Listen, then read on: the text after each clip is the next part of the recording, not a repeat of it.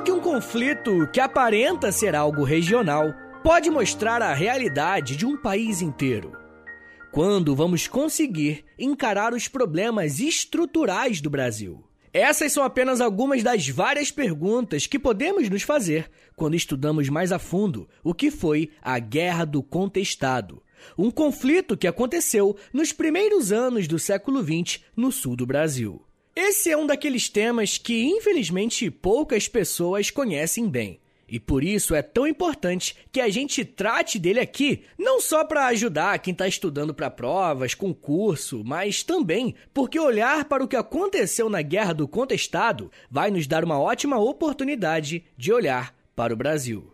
A Guerra do Contestado aconteceu no ano de 1912 e só terminou em 1916. Mas antes de falarmos sobre o conflito em si, eu preciso fazer aquele panorama para te contar o que estava acontecendo no Brasil de forma geral e depois focar um pouco mais na região do Sul. Desde que a República Brasileira foi instaurada em 1889, tiveram diversas mudanças políticas e sociais. Uma dessas mudanças foi a separação entre a Igreja e o Estado. Mas em que sentido? Bem, um bom exemplo de como posso te explicar essa questão é lermos um trecho de um projeto que entraria na Constituição em 1890 e que tinha como objetivo limitar as ações da Igreja nos seguintes pontos: abre aspas, reconhecimento e obrigatoriedade do casamento civil, laicização do ensino público, secularização dos cemitérios, proibição de subvenções oficiais a qualquer culto religioso, impedimento para a abertura de novas comunidades. Fecha aspas. A lista poderia seguir, mas a maioria desses pontos foram aprovados e a Igreja Católica passou a ter um menor protagonismo na vida pública a partir de então. Obviamente, a Igreja reagiu e trabalhou bastante para que a sua influência não diminuísse. Um líder muito importante nesse período foi o arcebispo da Bahia, chamado Antônio Macedo Costa, que costumava dizer que o Estado brasileiro não poderia progredir sem a proteção da religião.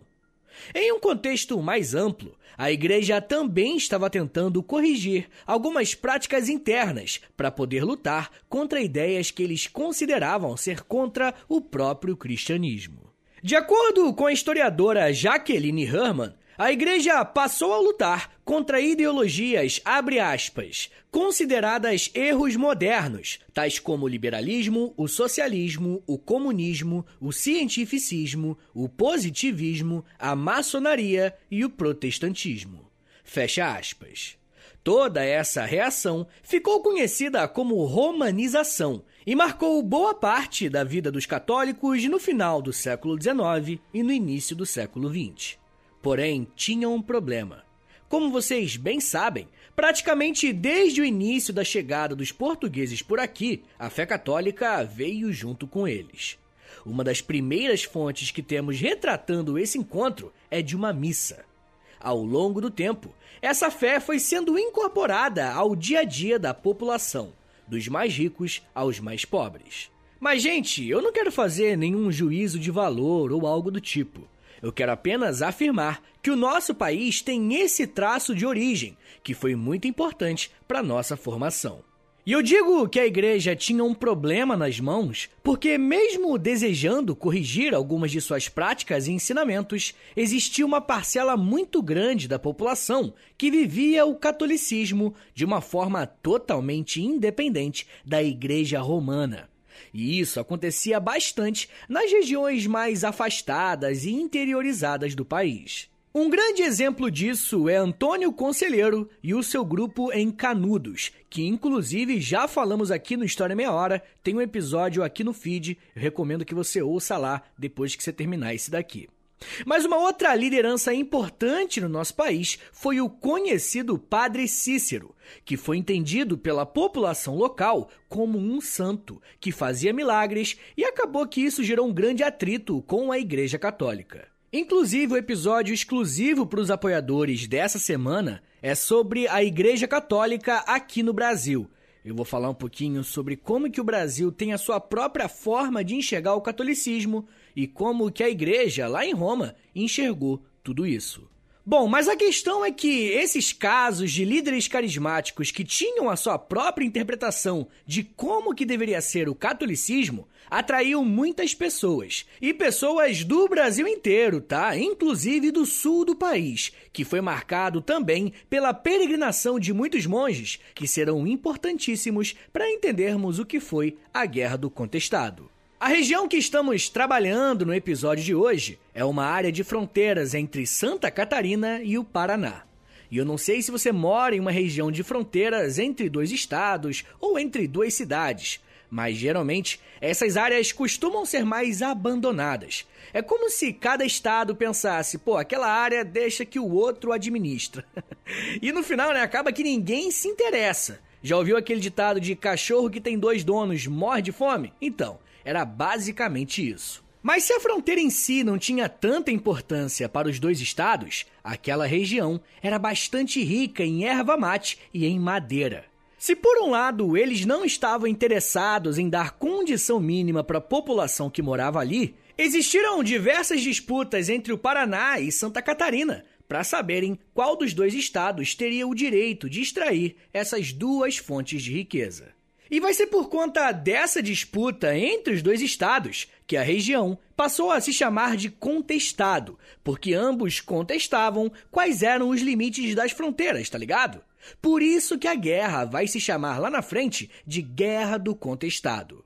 Além disso, temos que lembrar também que o Brasil tinha acabado de se tornar uma república federativa, ou seja, Nessa nova forma de governo, os estados têm um pouco mais de força e podem arrecadar impostos de acordo com as suas fronteiras. Quanto maior o estado, maior é a sua arrecadação de impostos. O problema é que a disputa entre os dois governos estava apenas relacionada às matérias-primas e ao quanto poderiam ganhar com os impostos pagos. A população que morava ali ficou completamente desassistida e sem a atuação desses governos. Mas costumamos falar por aqui que não existe vácuo de poder. Se aquela era uma região onde o Estado brasileiro não atuava, pode ter certeza que outros atuavam. Os monges e os beatos independentes começaram a peregrinar e a oferecer um tipo de consolo para a população que por muitos anos estava sendo negligenciada e marginalizada. A questão é que esses monges não seguiam todas as normas bonitinho que a Igreja Católica tinha, tá ligado? E na medida que eles foram ficando mais conhecidos, eles se tornaram não só um problema para a elite política da região, mas também para a própria Igreja Católica.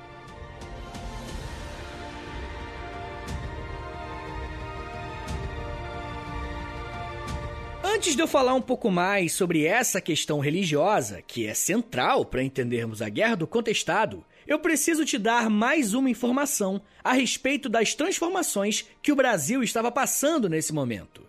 Lembre-se que estamos falando dos primeiros anos do século XX e se você já ouviu alguns episódios que eu fiz sobre esse período, você sabe que o governo republicano estava fortemente empenhado em modernizar e em reformar o país, pelo menos algumas áreas que eram estrategicamente viáveis para a economia avançar. Nos últimos anos do século anterior, né, o século XIX, o país havia investido pesado na construção de ferrovias para transportar com mais velocidade os itens que seriam exportados. Dentro desse contexto de modernização dos transportes, foi criada uma empresa ferroviária chamada Brasil Railway Company, que passou a ser responsável pelo espalhamento da malha ferroviária do país. Um desses projetos que o governo brasileiro contratou foi a construção de uma linha de trem que ligaria o estado de São Paulo e iria até o Rio Grande do Sul, passando inclusive pela região do contestado. Aí, nesse momento, você pode imaginar, pô, Vitão, isso vai ser algo bom, né? Vai levar emprego para uma região que é carente de emprego. E sim, por um lado, isso seria muito bom. Mas a forma que esse processo aconteceu foi toda errada. A construção da ferrovia começou a ser feita em 1909 e o governo brasileiro simplesmente desapropriou uma faixa de terra de aproximadamente 30 quilômetros que atravessava o contestado. Se você não tá ligado o que a palavra desapropriar significa, é como se as terras que as pessoas que moravam ali, de uma hora para outra, fossem tiradas delas para dar para uma outra pessoa, empresa, ou nesse caso, para o Estado. E nesse caso, mais especificamente, quem pôde comandar essas terras foi a Brasil Railway Company. Mas não houve nenhum tipo de remoção das pessoas ou algo mais planejado, tá ligado? E se as pessoas que moravam ali já enfrentavam um descuido estatal fortíssimo, com a desapropriação das terras, essa realidade só aumentou. O que minimizou um pouco dessa situação de abandono foi o fato de praticamente toda essa população ter sido contratada para trabalhar na construção da ferrovia, mas com uma moradia completamente improvisada e precária. Além dos trabalhadores locais, a construtora também contratou outros 4 mil operários de outros locais do país, prometendo que após a obra completa, eles pagariam o retorno desses trabalhadores para as suas respectivas casas. Durante o período de trabalho na ferrovia, o clima foi até tranquilo e não se documentou quase nenhuma ocorrência mais grave. O problema é que o trabalho da construção daquele trecho foi concluído. E ao invés de cumprir a promessa de levar os 4 mil operários de volta, a Brazil Railway Company simplesmente foi embora e deixou todas essas pessoas por lá. Doideira, né? Você não entendeu errado. Quando essa empresa deixou o contestado, todas aquelas pessoas que saíram de suas casas para trabalhar nessa obra ficaram sem ter para onde ir. Mas se não bastasse isso, a população local que perdeu as suas terras, mas teve nesse emprego uma espécie de salvação temporária, com o fim das obras, o salário também acabou. Tentem imaginar esse cenário. Um grupo de sertanejos locais tiveram suas terras desapropriadas pelo governo para uma empresa construir uma ferrovia. Essa mesma empresa leva mais 4 mil pessoas para lá e promete levá-los para casa após o término do serviço. Só que quando a construção termina, esses operários são abandonados e os sertanejos perdem a única fonte de renda que eles conseguiram nos últimos dois anos. Era a receita perfeita para uma revolta. Foi nesse contexto social de extrema pobreza e de um possível caos social generalizado que vão começar a despontar algumas figuras religiosas que vão atrair muitas dessas pessoas que estão passando por muitos problemas. Quem fala sobre essa realidade é a historiadora Lilia Schwartz, Abandonados por uma república que fazia da propriedade rural a fonte do poder oligárquico, grupos de sertanejos buscaram transpor o abismo que os separava da posse da terra, teceram relações inesperadas entre a história e o milenarismo, e sonharam viver numa comunidade justa e harmônica. Fecha aspas. Se você já ouviu o episódio que eu fiz sobre canudos, provavelmente já sabe, ou pelo menos já ouviu falar o que é messianismo. Basicamente, é a ideia de que um líder político e religioso atrai a atenção para si e é encarado como o grande salvador e libertador de um determinado povo ou grupo social. Mas a Lily Schwartz usa um conceito que é novo para nós: o milenarismo.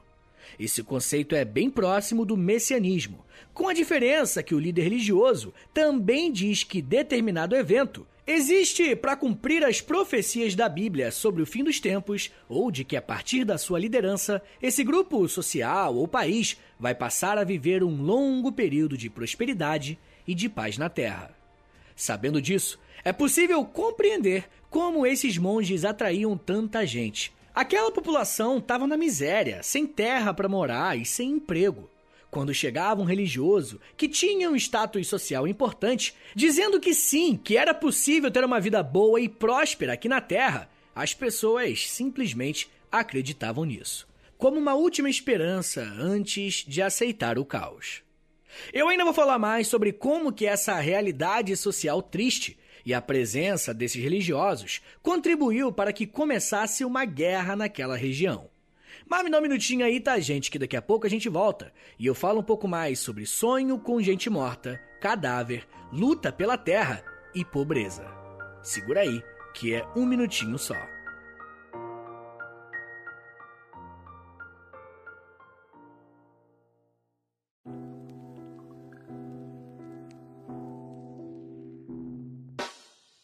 O História em Meia Hora é parceiro da loja.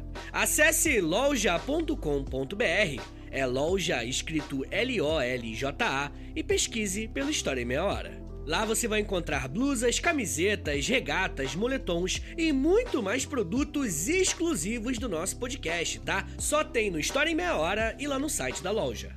Tem uma blusa que é uma mistura do Lampião com a Kira, tem uma que é da Cadela Laika, tem uma que é o Street Fighter, só que com figuras históricas do Brasil. Gente, tem muita coisa irada por lá.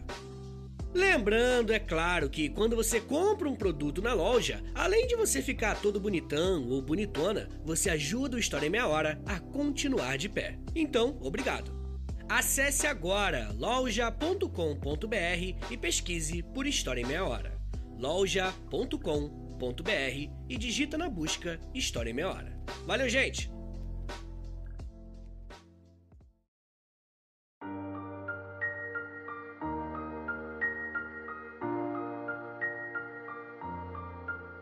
Abre aspas. O povo deve fazer penitência, porque os castigos de Deus se aproximam.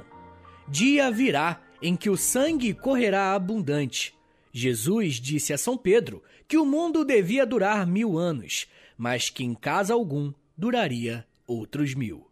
Fecha aspas. Quem disse essas palavras foi o monge conhecido como José Maria, que atuou na região do Contestado e atraiu milhares de seguidores. Como vocês podem ver, as palavras não são tão animadoras ou positivas, mas fazia parte de um discurso muito comum desses monges. E aí você pode estar se perguntando quem eram esses caras e por que, que eles atraíam tanta gente. Bom, essa tradição de existirem religiosos andarilhos que praticavam supostos milagres já é bem antiga no nosso país. Um dos primeiros monges a atuar no sul do país foi um homem chamado João Maria de Agostini, que tinha origem italiana, mas estava no Brasil desde 1844. João Maria passou pelo interior de São Paulo, e tem registros de que sua maior influência foi no Rio Grande do Sul, e sua fama se espalhou pelo contestado. A fama de João Maria foi tão grande que, mesmo após a sua morte, existiam boatos de que ele continuava aparecendo, fazendo milagres em pequenas cidades. E quem se aproveitou disso foi um homem chamado Anastas Markaf, que tinha origem síria e, quando foi para a região do sul do Paraná, chegou dizendo ser a encarnação do antigo monge. Pois é, ele disse que o seu nome agora era José Maria, e é justamente ele que fez o discurso que eu comentei no começo do bloco. Bem, eu sei que parece um pouco confuso, né? Esses nomes parecidos, João Maria de Agostini, José Maria e tal, mas a real é que as pessoas acreditavam mesmo que José Maria era uma reencarnação do João Maria. Tanto que em uma das fotos que temos do José, tem uma frase escrita à mão dizendo o seguinte: Profeta João Maria de Jesus, 180 anos. Mas o que provavelmente as pessoas do contestado não sabiam era que Anastácio, ou José Maria, era um homem que tinha se envolvido com alguns problemas com a justiça e em 1893 participou da Revolução Federalista, que foi uma revolta no Rio Grande do Sul contra a República recém-instaurada. Inclusive, se vocês quiserem um episódio sobre a Revolução Federalista, deixe o um comentário na última foto lá do Instagram, no último post, que aí eu vou saber que vocês querem e além disso gera engajamento pro Instagram, tá bom? Bem, gente, uma coisa que precisamos saber sobre José Maria, então, era o fato dele ser um grande crítico da República e defender a monarquia como a ordenança de Deus para um governo na Terra. José Maria vai se instalar no contestado justamente naquele período em que a ferrovia foi construída e acompanhou de perto todas as dificuldades que aquela população passou. E além de ser um importante líder político também, foi encarado como uma entidade religiosa, porque ele tinha um grande conhecimento das ervas e plantas da região. E com isso, fazia chás, curativos e pomadas que os sertanejos encaravam como milagres. José Maria passou a fazer procissões, organizava algumas capelas, realizava milagres e recebia dinheiro por essas ações. Sua justificativa era de que ele usaria esse valor para comprar uma farmácia para o seu povo. Quando o grupo que seguia o monge cresceu, A Igreja Católica enviou um frei para tentar orientar José Maria e impedir que essas práticas continuassem sendo feitas. O frei Rogério Nerhaus se encontrou com José Maria duas vezes e em ambas as vezes foi completamente ignorado e ainda teve que ouvir duras críticas que o monge tinha à Igreja Romana. O número de seguidores só cresceu. José Maria e seus discípulos foram para uma cidade chamada Taquaraçu, que era praticamente vizinha da região do contestado. Nesse local, fundou uma comunidade que misturava cerimônias religiosas com preparativos militares, porque parte dos seus seguidores eram homens armados que obedeciam às ordens de José Maria. Se liga só no que a historiadora Jaqueline Herman vai dizer sobre a formação desse grupo. Abre aspas. Seus sermões passaram a atacar a República e pregar a volta da monarquia, chegando a aclamar um imperador no povoado, um fazendeiro rico e analfabeto. Fecha aspas. Essa comunidade que tinha na figura de José Maria a sua maior liderança assustou os fazendeiros e membros do governo, porque eles achavam que poderia ser perigoso ter um homem dizendo liderar um grupo armado que tinha o imperador na liderança. Além disso, José Maria dizia para os seus discípulos que ele morreria em algum momento, mas que os seus companheiros não deveriam ficar preocupados, porque em algum momento ele reencarnaria para levar o seu grupo a uma terra sem sofrimentos. Dentro da história, nós chamamos esse tipo de esperança e discurso de sebastianista, porque se relaciona com aquela expectativa da volta do rei português Dom Sebastião, que em 1578 foi para uma batalha contra os muçulmanos e simplesmente desapareceu. A partir disso, essa espera de uma volta miraculosa do rei ficou conhecida como sebastianismo. E caso você esteja escutando História Meia Hora para alguma prova, vestibular ou Enem, fica ligado que geralmente vinculam a Guerra do Contestado a um conflito com características sebastianistas. Bom, mas assim que o José Maria percebeu que uma oposição a ele estava crescendo, ele fugiu com o seu grupo para o município de Palmas, mas se instalaram de fato em Irani, no Paraná. Com a chegada de José Maria e o seu grupo, novos fiéis foram chegando para essa comunidade e começaram a rolar boatos. As fake news eram de que José Maria tinha sido enviado para lá pelo próprio governo de Santa Catarina para provocar e enfraquecer os paranaenses no meio dessa disputa pelo contestado. Esses boatos cresceram e no ano de 1912, o governo do Paraná organiza uma expedição militar para eliminar a comunidade do José Maria, que era considerado um risco para a República, sendo constantemente chamado pelas autoridades de fanático. Esse primeiro ataque do governo do Paraná é considerado o início da Guerra do Contestado. E nesse primeiro conflito, aproximadamente 20 pessoas morreram, incluindo o líder das tropas do governo e o líder religioso José Maria.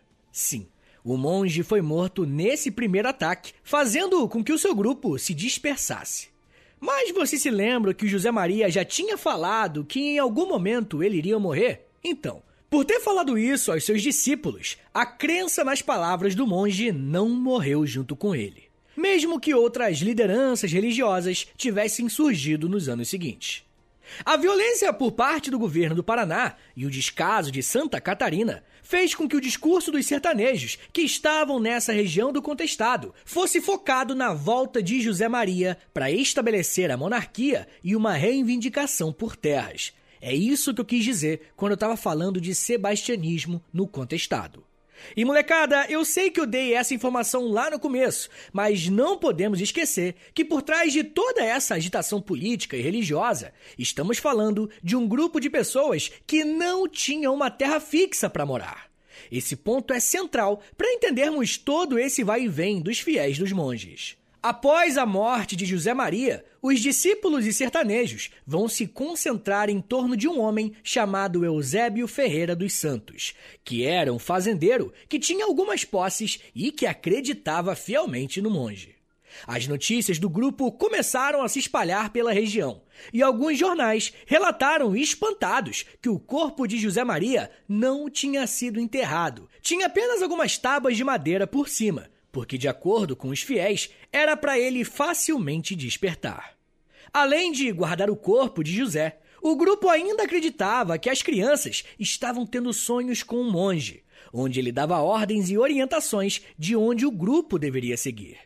A segunda batalha da Guerra do Contestado aconteceu em dezembro de 1913 contra o governo do Paraná. E dessa vez os sertanejos conseguiram resistir e impedir que as tropas entrassem na sua comunidade, usando a floresta como uma forma de se protegerem. Enquanto os sertanejos lutavam, eles gritavam: Viva o Senhor José Maria, a São Sebastião e ao Império! E como nós podemos ver, mesmo sendo um grupo miserável, eles se agarraram com muita convicção a essa comunidade e à fé de José Maria para resistirem a esses ataques. Um dos ataques mais marcantes ao grupo aconteceu em fevereiro de 1914, no chamado Massacre de Taquaruçu. E ele recebeu esse nome porque a maior parte das pessoas que morreu do lado dos sertanejos eram mulheres e crianças. Pois é. Enquanto a guerra do contestado acontecia, diferentes lideranças para o grupo surgia, mas eles mantinham na mente os ensinamentos do monge José Maria. A guerra do contestado se arrastou por tanto tempo porque os sertanejos foram conseguindo apoio de pequenos proprietários de terra e de mais pessoas que estavam nas mesmas condições que os fiéis de José Maria. A historiadora Isabel Queiroz, em um de seus estudos, chegou a dizer que mais de 12 mil camponeses fizeram parte desse grupo, um grupo que estava lutando por um pedaço de terra e a favor da sua fé. Enfim, gente, o maior conflito da Guerra do Contestado aconteceu entre setembro de 1914 e maio de 1915, quando não só as tropas do Paraná atacaram, como também o governo de Santa Catarina, e ambos contaram com o apoio do governo federal.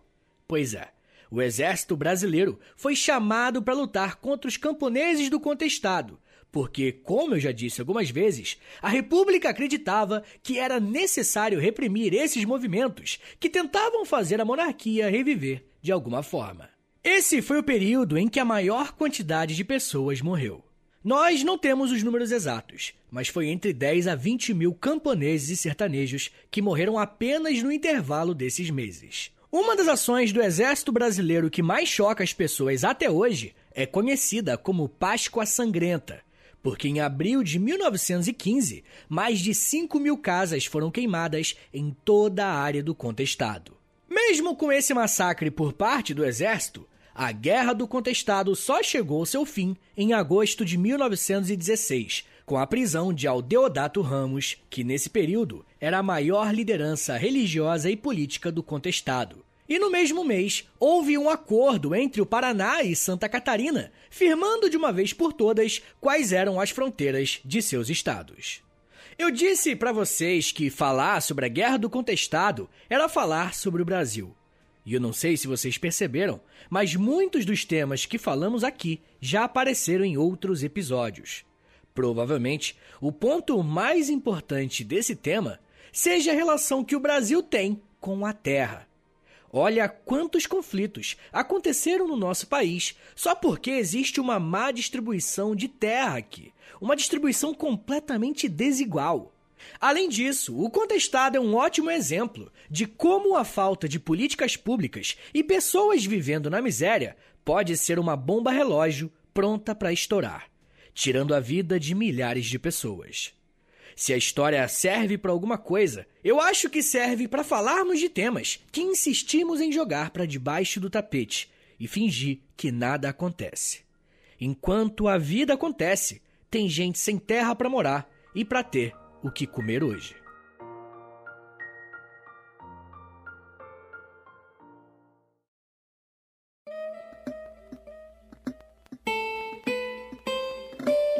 Senhores, muito obrigado por terem ouvido até aqui. Meu nome é Vitor Soares, eu sou professor de História e você acabou de ouvir o História em Meia Hora.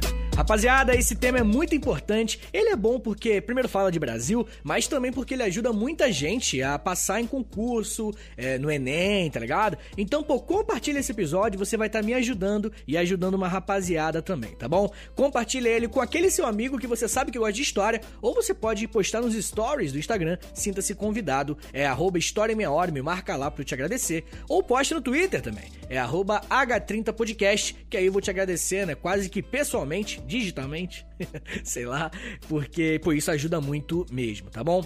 Rapaziada, se você gosta do História Meia Hora, se você quer ver esse podcast continuar de pé por muito tempo ainda, dá uma passada lá no nosso Apoia-se, beleza? É apoia.se barra História em Meia Hora, tá bom? E novamente, não se esqueça, né? Se você quiser entrar em contato comigo, ou se você quiser me dar uma ajuda é, isolada, né? Só uma ajuda, pô, Vitão, eu não posso ajudar todo mês, não tem problema, pode mandar um pix pra mim se você quiser. É o meu contato e o meu pix é historiaemmeiahora@gmail.com. Rapaziada, o História Meia Hora ele faz parte de um pequeno conglomerado de podcasts em meia hora, podcasts educacionais, e eu tô envolvido 100% neles, tá? Tem o Geografia em Meia Hora, com o Vitor Augusto, ouve lá depois, e também tem o Astronomia em Meia Hora, com a Camila Esperança, ouve lá depois que eu acho que você vai gostar dos dois podcasts, tá bom? Mas se você quiser me ouvir em outros podcasts mais de humor, tá ligado? Eu tenho um podcast que é de humor e é de história, que é o História pros Brother. Ouve lá que tem episódios novos todas as segundas e quartas-feiras. Tá bom, gente? Então é isso. Me siga nas redes sociais, é arroba no Twitter, no Instagram e no TikTok também, tá? Eu tô lá pelo TikTok, fazendo videozinho todo dia, tá ligado? E falando de história, obviamente. Tá bom, gente? É isso. Muito obrigado, um beijo, até semana que vem! E valeu!